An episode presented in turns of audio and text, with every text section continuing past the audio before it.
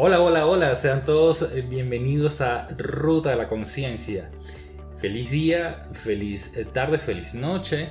Sean todos bienvenidos a este espacio, que este es un espacio que nos invita a revisar nuestro día a día y nuestra forma de ser en el mundo.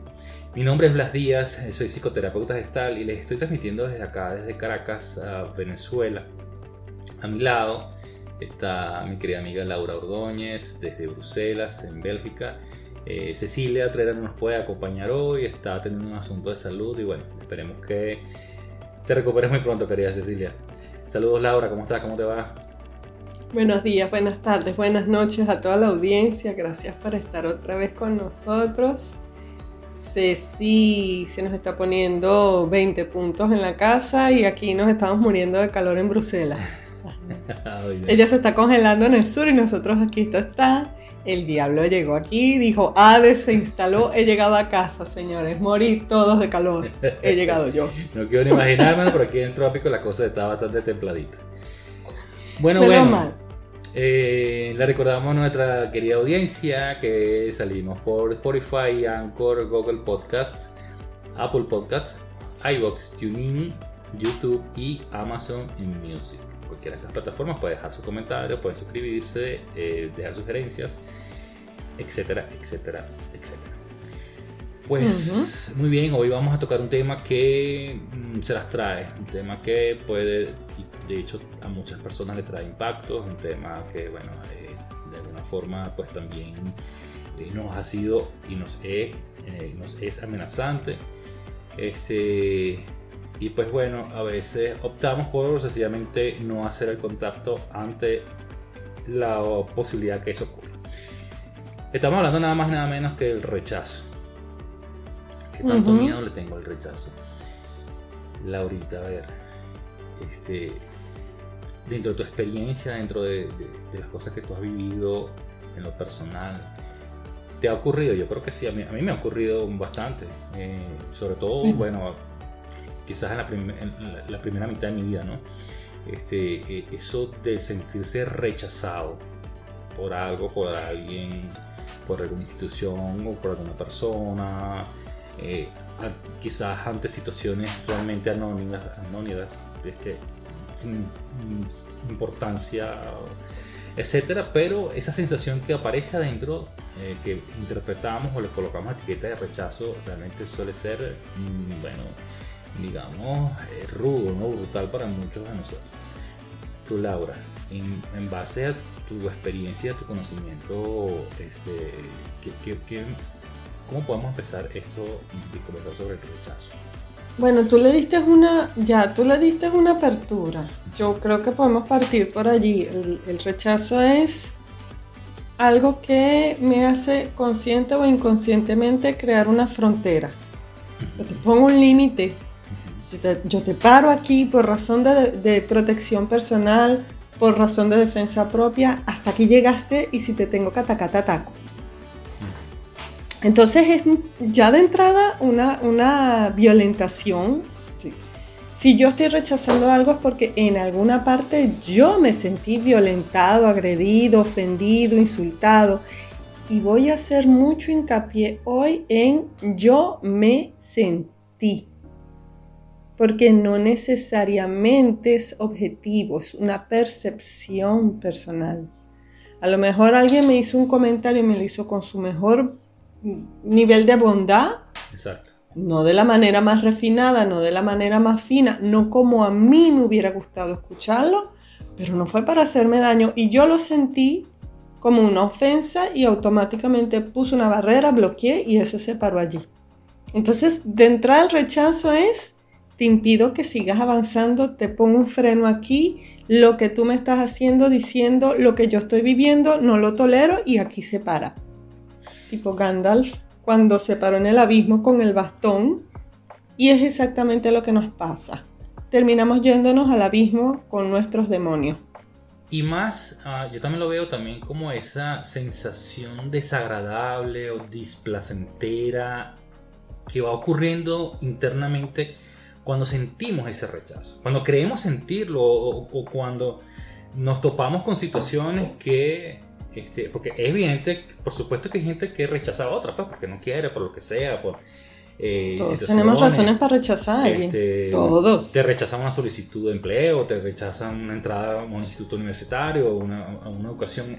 Bueno, eso, eso son cosas que ocurren, pero la sensación interna, sobre todo, cuando, yo siento que ocurre más o, más intenso es cuando ese rechazo, esa sensación de rechazo es como en tiempo real y, y que este, donde tú puedes quedar como expuesto, donde puedes quedar, donde puedes quedar como en ridículo ante unas personas, un grupo de personas o alguien específico. Después vendrán una serie de, cosas, ¿no? Pero después vendrán una serie de cosas, una serie de revisiones internas que tú empiezas a cuestionarte, empiezas a juzgarte, que por qué lo hiciste, por qué no lo hiciste. Eso hace, hace tiempo hablamos lo del perro arriba y perro abajo, pero la sensación, la sensación que aparece cuando, cuando determinas que te están rechazando, por alguna razón que tú le pones esa etiqueta, esa sensación es realmente agobiante.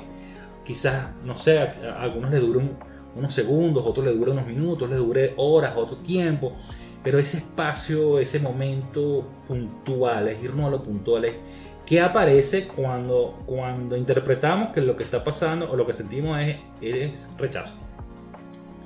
Tú lo dijiste, fragilidad, exposición, vulnerabilidad la capacidad de yo puedo ser atacado aquí y ahora, soy vulnerable, me pueden transgredir, sobre todo si se refiere a la imagen física o a la percepción de lo que yo creo que más vale en mí como persona.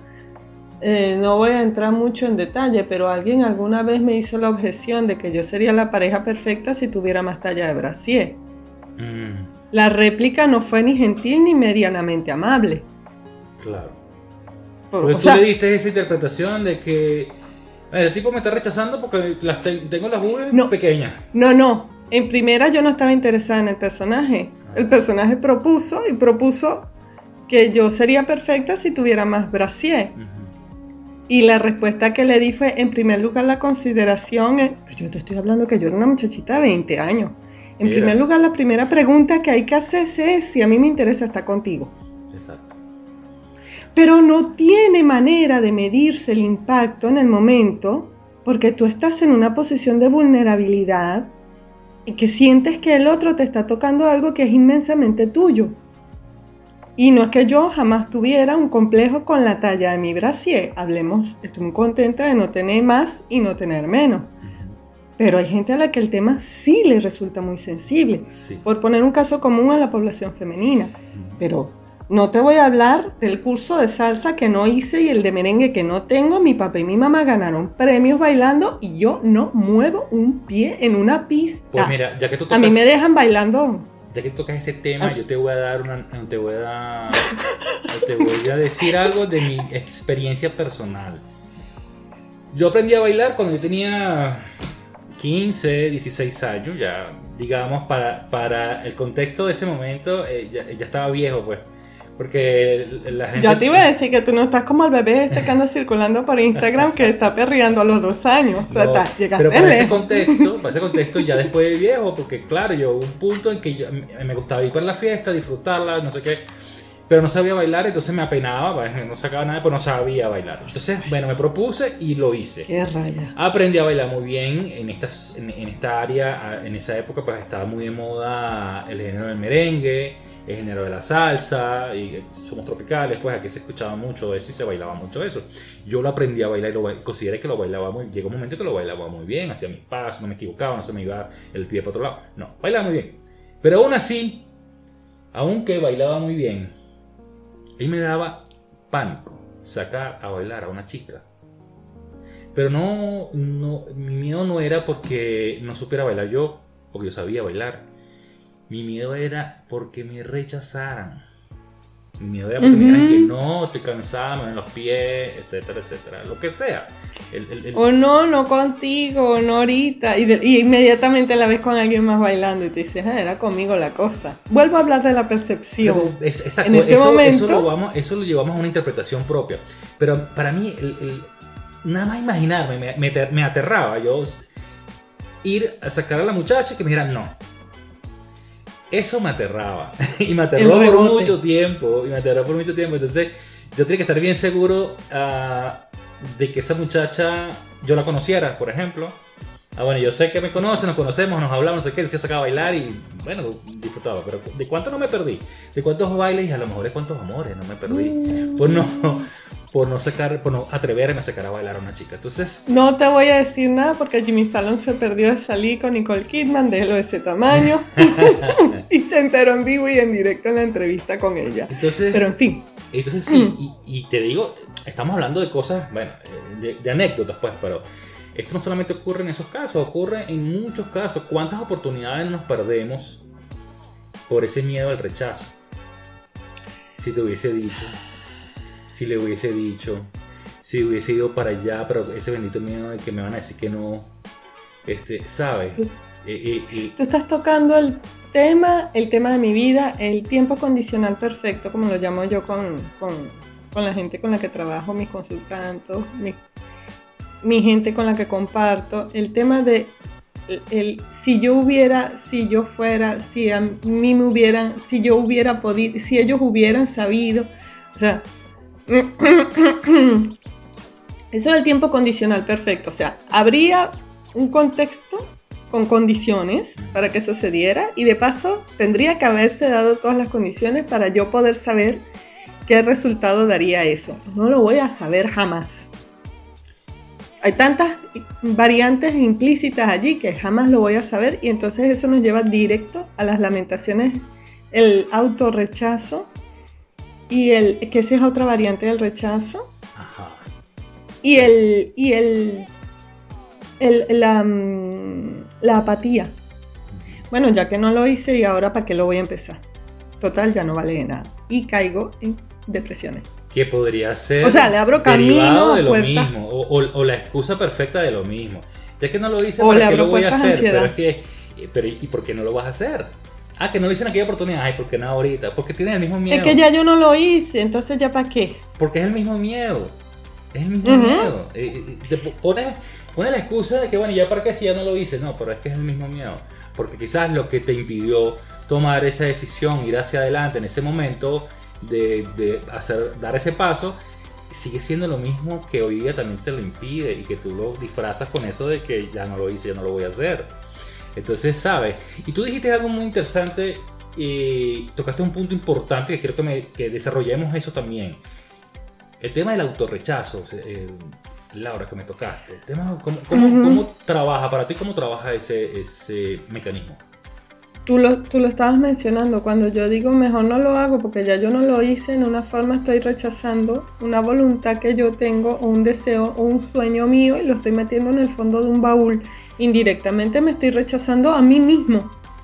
Quizás por miedo a lo que me critiquen, quizás porque no me saldrá bien, quizás por... Hay otras razones en el fondo, ¿no? Quizás yo tengo miedo a que alguien me critique que empecé a hacer, no sé, un curso de... Dado que soy yo quien soy yo, según la gente como me ve, que Laura empiece a hacer un curso de, no sé, Krav Maga, dirán, pero es que no va a dar ni tres patadas antes de que le falte el aire. Puede que sí, puede que sea verdad, pero si no lo empiezo por el miedo a que dirán los demás, también me estoy rechazando a mí, porque si a mí me nace, bueno, puede ser que a la tercera clase me canse, comprobé que no me gusta o qué sé yo, me di cuenta de que sí me gusta y que lo que me falta es más entrenamiento aeróbico y entonces le ponga más tiempo a otra clase para compensar, no sé. Pero si no me doy el chance de probarlo, ni siquiera me estoy poniendo a mí una barrera, me estoy rechazando ese deseo, me estoy bloqueando yo a mí. Yo también lo veo eh, cuando hice algo que, que luego me arrepentí. Ah, cuando hice algo que después me lo reclamo porque lo hice. Eh, es que tú, como siempre, tú, eh, tal, y empieza esa conversación interna, ¿no?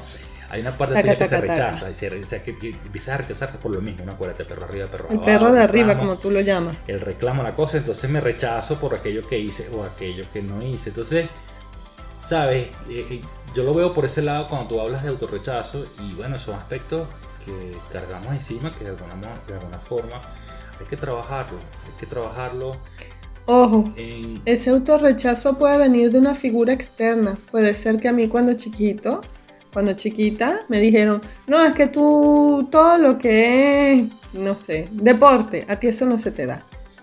Para eso... Entonces me lo creí, me lo guardé, me lo repito y ya, aunque tenga ganas de subir a una mata de mango, pues no lo hago porque es que a mí, es que sí, de repente es verdad, porque a mí mi papá me lo decía, o me lo decía mi mamá, o me lo decía mi abuela. Y yo pues debe tener verdad eso, porque mira, yo estaba muy chiquito, muy chiquito. Ese, ese es el siguiente punto que quería llegar, ¿no? ¿De dónde viene, de dónde viene ese miedo a ser rechazados?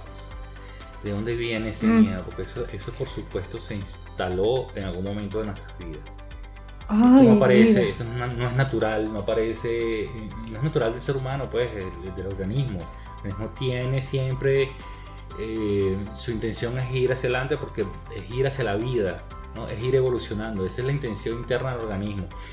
Que van ocurriendo cosas a las cuales nos vamos condicionando durante la niñez y después empezamos a vivir de esa forma porque así fue como nos enseñaron a vivir es otra cosa. Entonces empiezan a aparecer eh, todas estas situaciones, este, incapacidad para poner. No le meto más el dedo a la candela porque ya me quemé con la vela.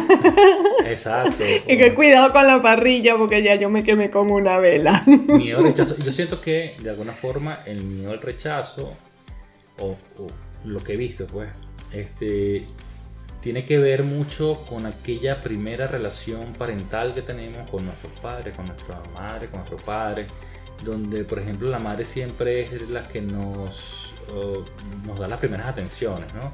Y la que nos da los alimentos, y la que nos da el amor al principio, e, de igual forma el padre, este, nos da ese amor eh, y, de alguna manera nos van condicionando en ese amor, ¿no?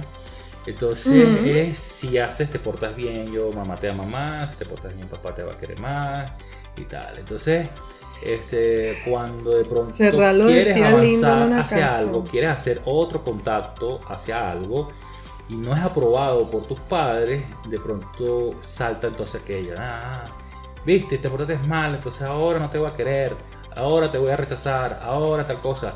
Y entonces ese miedo se instala porque creemos que si hacemos o hacemos otro contacto, buscamos otras cosas, vamos, vamos a perder el miedo, de, el amor de papá y el amor de mamá, vamos a ser rechazados por papá y mamá. Y cuando ocurre y lo sentimos, y, nos sentimos como nos sentimos, en ese entonces, entonces ya sabemos de carne propia cómo es ese rechazo. Y cuando estamos grandes, que ya somos adultos, que tenemos nuestro, mm, digamos, el maletín del rechazo con todos los ingredientes que tenga, cuando pasamos por situaciones, entonces automáticamente nos activamos esa forma como lo aprendimos y entonces cuando empezamos a, volver a sentir ese miedo, ¿no?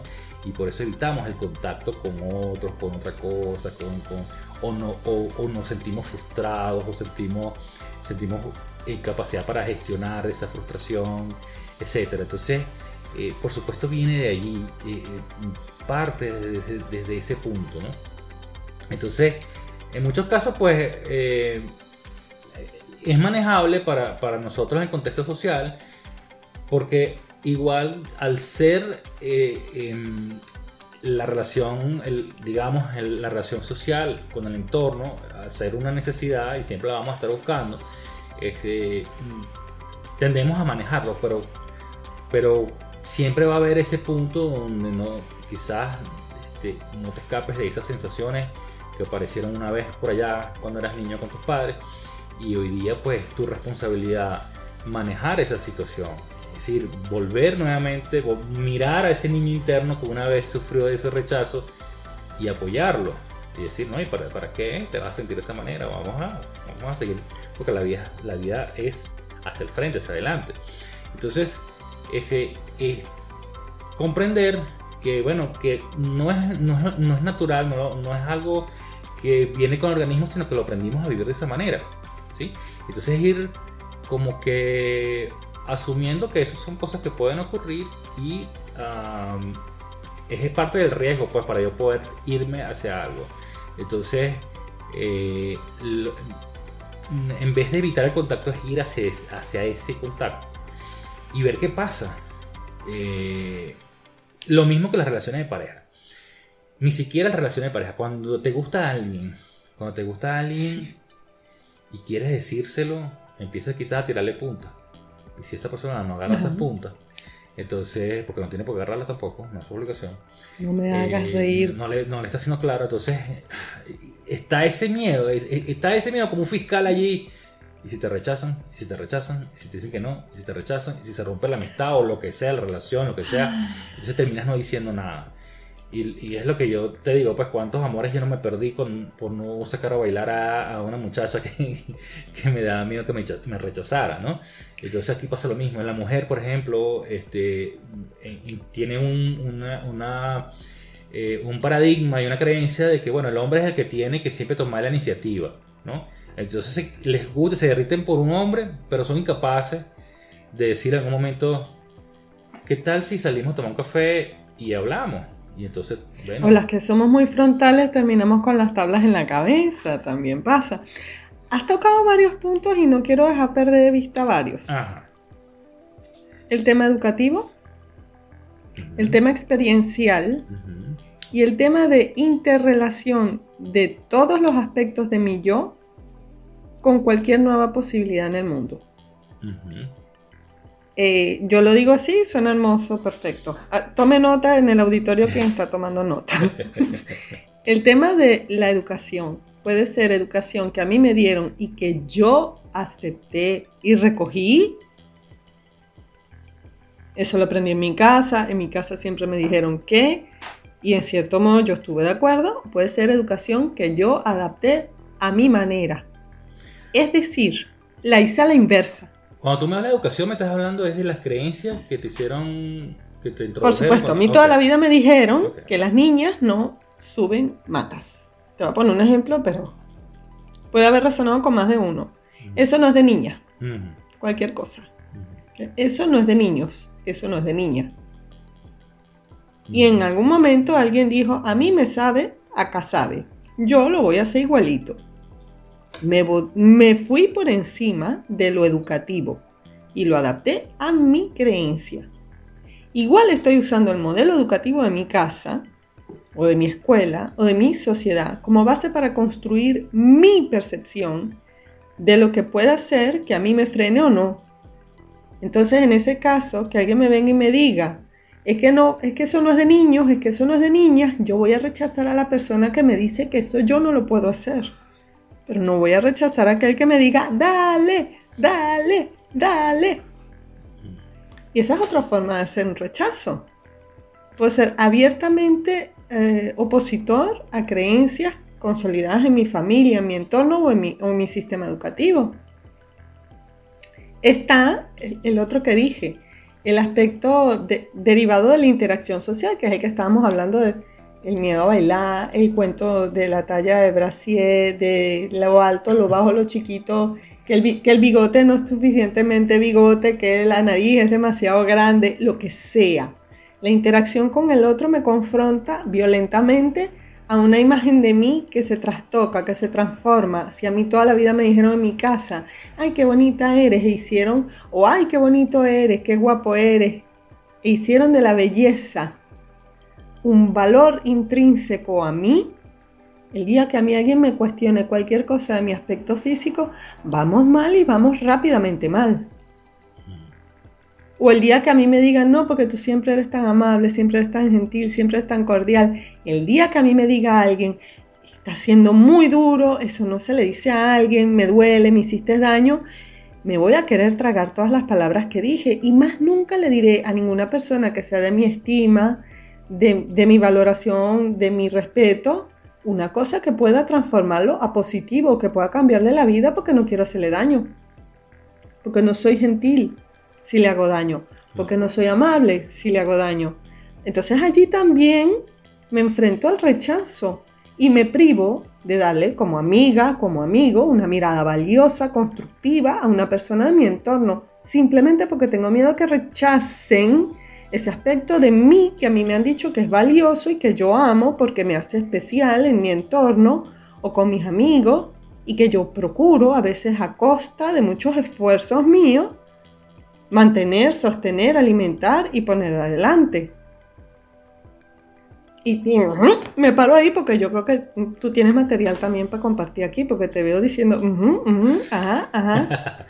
bueno, a mí no me importa si me rechaza, yo te, pego tu parado y ya está. Pero, ¿ves? Pero esa es, la, esa es la respuesta de después, cuando hay confianza y hemos construido una relación de amistad en la que los dos nos hemos dado espacio para decirnos cosas que nos cuestionen las maneras. Yo, siento también no siempre es así. En parte, el tema de rechazo también va como que en dos vías, ¿no? Autopista dos vías, porque si bien puede venir de afuera, puedo interpretarlo como que viene afuera, también tiene o está relacionado con la comodidad con que yo llevo mis cosas o con lo que yo llevo la vida o con lo que yo llevo mis actividades, mi trabajo, mis estudios, etc. A veces rechazo algo por no conocerlo, porque no lo conozco. Rechazo algo este, por no salir de mi zona cómoda, ¿no? Este, rechazo algo, no porque sea algo sea malo o sea bueno, no, no, porque sea algo me pueda beneficiar o no, sino por el simple hecho de no conocerlo. Entonces, pues también se activa ese mecanismo de rechazarlo. Y puede ser que... Lo desconocido. Lo desconocido, te que salir de una, de un área. O me hagan una propuesta. Mira, vamos a, no sé, meternos en un curso de no sé, de X cosa. Y para mí esa X cosa yo no la conozco, no la manejo y digo, ah, no, no estoy interesado. Y de pronto es, eso pudiera brindarme a mí herramientas, beneficios o el simple conocimiento. Yo siento que cuando tú haces un curso tú no pierdes, no pierdes el tiempo ni el dinero, porque es que lo que tú aprendas allí o veas, te guste o no te guste, te deja un conocimiento. ¿sí? Exacto. Y te deja, una referencia. Te deja una referencia. Entonces, mundo. entonces no significa, ah, eh, es decir, no, no significa eso, pero entonces en ese afán de querer justificar algo, eh, salir de nuestra zona cómoda, lo que sea, entonces empezamos a rechazar esas posibilidades que van apareciendo entre nosotros. Te lo voy a poner aún más sencillo, porque ese ejemplo que acabas de dar se puede transponer al mundo más ridículamente cercano de nosotros. Todo lo que entra por la boca y se llama comida. En estos días, hace no mucho, te estoy hablando de hace unos tres meses atrás, invitamos a alguien de la familia de mi esposo a comer. Y entre la propuesta que había, había una salsa con picante. Le dijimos, esta salsa pica. No, no, no, no, yo no soy de comer picante. Como éramos varios en la mesa y la mayoría, salvo él, pusimos de esa salsa en el plato, en un momento dado le dio curiosidad. Y agarró la salsa y dijo, ¿puedo probar? Yo le dije, pero claro, yo la puse ahí en el medio, sopa el que quiera. Usted agarra si le provoca, si no le provoca, no. Como tú dijiste que no te gustaba, pues yo la puse aparte, pero eres libre de tocarla. Fue como si yo le hubiera abierto la puerta de una tienda de chocolates a un niño de tres años. Como si hubiese abierto un portal a otra dimensión. Pero es que se, se comió la cacerola. O sea, el potecito no era un pote muy grande, pero un potecito. Entonces nos perdemos la Le dio, le dio, probó, le gustó y volvió. Nos perdemos de la experiencia, nos perdemos de la experiencia por que incluso por aquel, aquel sistema eh, que tenemos, aquel aprendizaje que llegamos a tener en algún momento, porque sistema de creencia. Eh, no como picante. Pero ¿por qué no comes picante? ¿Qué pasa? No, bueno, es que, y muchas veces pasa. Él lo dijo, él lo dijo. Muchas veces es que en mi casa no comemos es que picante. En mi casa no comemos. Y no solamente que no comemos, sino que te refuerzan el que no lo comas. Yo me callé, puse el potecito. y dije... ahorita, que, ahorita que me dices eso, yo te voy a dar una anécdota. En mi casa eh, no, se, no se comía aceite de oliva cuando yo era niño, ¿no? Mi mamá eh, no se comía aceite de oliva de ningún tipo. Y mi mamá es italiana. O sea, te puedes entender, ¿no? Pero no, se comía aceite de oliva. Entonces, un día yo le dije, yo nunca había probado el aceite de oliva porque en mi casa no se comía aceite de oliva. Y yo le dije a mamá, ¿y, porque no le echas aceite de oliva a la ensalada? Porque yo había escuchado que el aceite de oliva en la ensalada le daba un sabor espectacular. Después descubrí todo lo, todo divino que es el mundo del aceite de oliva. La genética llama. Sí, pero en ese momento, ¿pero por qué no? Y eh, eh, claro, porque yo pensé que eh, en mi idea de niño de que era algo malo, pues que hacía daño, que te daba diarrea, qué sé yo. Y no, era el simple, la, la, la, respuesta fue que mi mamá, es que a mí no me gusta el aceite de oliva. Guácala. Ya. Ese fue el argumento. Y por eso en mi casa nadie comía aceite de oliva. Cuando yo empecé a probar el aceite de oliva, yo dije, Dios mío, pero qué vaina es esto. Yo le echaba así a la, a la, a la ensalada. El chorro. El chorro. Que pases una cucharilla. Dios, y es como haber descubierto un mundo nuevo para mí. Y exquisito. Dame un vaso que me lo voy a beber. Y todo lo que me, me había perdido, rechazando ese consumo, porque bueno, porque yo me acostumbré a que eso era malo, a que sabía malo, que no le gustaba. ¿Entiendes? Entonces son muchas cosas que nos llevan a ese entorno del, del rechazar o ser rechazado, eh, o el miedo a ser rechazado, de todas las experiencias que podemos perdernos por esa, uh, digamos, por esa condición. Y siempre, como yo les digo a todo el mundo, siempre es revisar qué está pasando con nosotros. Que este, sentimos esos miedos, porque la mayoría de los casos es que es una forma como aprendimos a vivir y nos atrevemos a vivir de otra forma. ¿sí? Bueno, y nos perdemos oportunidades, nos perdemos, nos perdemos vida, nos perdemos experiencias, simplemente por un miedo que pronto no existe. Porque nos implantaron. Fíjate lo que acabas de decir. Ujú. Todo lo que yo me perdí lo quería recuperar de repente. ¿Cuántas cosas nos perdemos si no las empezamos, si no las exploramos?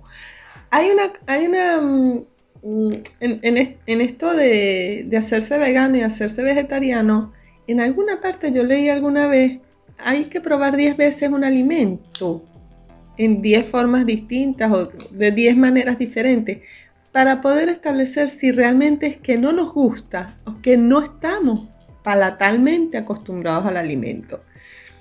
Valga este consejo para todas las experiencias. Así es. Ojo, y, que hago la fondo, salvedad. Es- Mosca, y- no estoy incitando a la gente a meterse con 10 parejas y sobre todo si son maltratadores, sin revisar primero porque todos son maltratadores. Mm, Momentito, aclaro, algo, hago la salvedad. ya. Ahora Este, sí, mi Blas. mm, yo creo que, y en el fondo, ese miedo está relacionado de alguna forma con el amor. Sí. ¿Qué quiero decir con, con- con el amor? Porque nos lleva, nos retrotrae al, al momento donde nuestros padres nos decían, si haces esto no te quiero. Entonces sentimos que vamos a perder el amor del padre, de la madre. ¿Sí? Que no nos va a dar amor. Y, y- y eso es, para nosotros es, en ese momento donde ellos nos proveían todo y era nuestro mundo, nos daban todo, eso era un momento cataclísmico. Pues. Entonces, pero, Pero- queda, esa, queda esa conexión durante toda la vida de pensar de que si hacemos algo de esta manera, vamos a perder el amor. De quien sea que sea el amor en ese momento, pero eh, sentimos que vamos a perder el amor y por eso es que muchas veces sentimos ese miedo a ser rechazados. Pero qué hermoso lo que estás diciendo y mírate si será, si será cierto que yo empecé diciendo que el rechazo es yo te pongo una barrera y te impido que pases a partir de aquí porque lo siguiente es que me vas a hacer daño. Yo no te dejo entrar a mi mundo. Yo no te dejo contactar con mi núcleo intocable. No te dejo contactar conmigo. No te doy mi amor. Te privo de mi atención. Te dejo fuera de este mundo. Qué impresionante lo que acabas de decir, mi Blas, perdón, pero. Y eso ajá. nos lleva Siga. entonces, nos lleva a eso, es justo- justamente, justamente para desvincular esa situación y llevar una vida más plena, más en bienestar, más en contacto, más de experiencia, más de la vida, es revisar nuestros procesos y chequear dónde está aquello que no nos hace, fel- no nos hace ser feliz, aquello que eh, implica o significa o le damos significado que podamos experimentar algún rechazo, etcétera. Eso es revisar, para eso es este camino, pues esta ruta. Mira, es que en el rechazo yo deshumanizo al otro. Mm. Para poder rechazarlo, estoy anotando porque me hiciste tic, tic, tic en varias teclas antes de cerrar el programa, porque no quiero que nos pasemos, no, No, quiero te que rechacen rechazar, por no te quiero rechazar, mi pequeña, Pero mi pequeña Laura, pero en ya el hora. rechazo yo deshumanizo al otro para poder despegarme de ese otro, porque es todo un mundo que no he explorado y si quiero ponerle un parado, lo deshumanizo, porque si no, al fin y al cabo somos seres humanos y voy a sentirme tentado a ir a ver qué hay, Así como es. con el picante, qué hay ahí. Así Y no es. quiero que me rechaces, pero yo creo que ya estamos en la hora, ¿no? Sí, por eso te quería decir que no te estoy rechazando, pero ya se nos terminó el tiempo. Así que... Y antes de que nos rechace la audiencia, vamos a respetar los horarios. Así es. Gracias, Laura, por esta conversación tan profunda también y tan plena, este, llena de, de bueno, de, de, experiencia y de conocimiento. Y esperemos que nuestra querida audiencia también de alguna forma les llegue y que si se sienten identificados con algún punto de lo que hablamos, pues nos escriban y nos hagan sus comentarios. Por favor. Entonces me despido por este momento, por hoy. No sin antes recordarles que estamos en nuestras plataformas como Spotify, Anchor, Google Podcast, Apple Podcast, iBox, TuneIn, YouTube y eh, Amazon Music. Eh, mi nombre es Blas Díaz, soy psicoterapeuta gestal.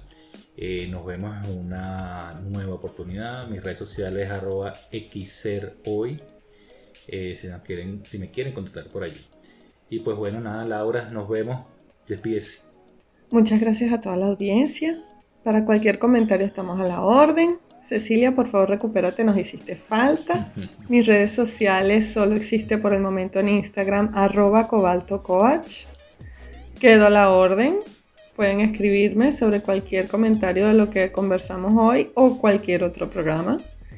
Y bienvenidos todos siempre a bordo de esta experiencia, esta ruta a la conciencia. Feliz día. Vale. Feliz día, feliz eh, tarde, feliz noche. Nos vemos en la próxima oportunidad. Cuídense, que Dios le bendiga. Chao, chao.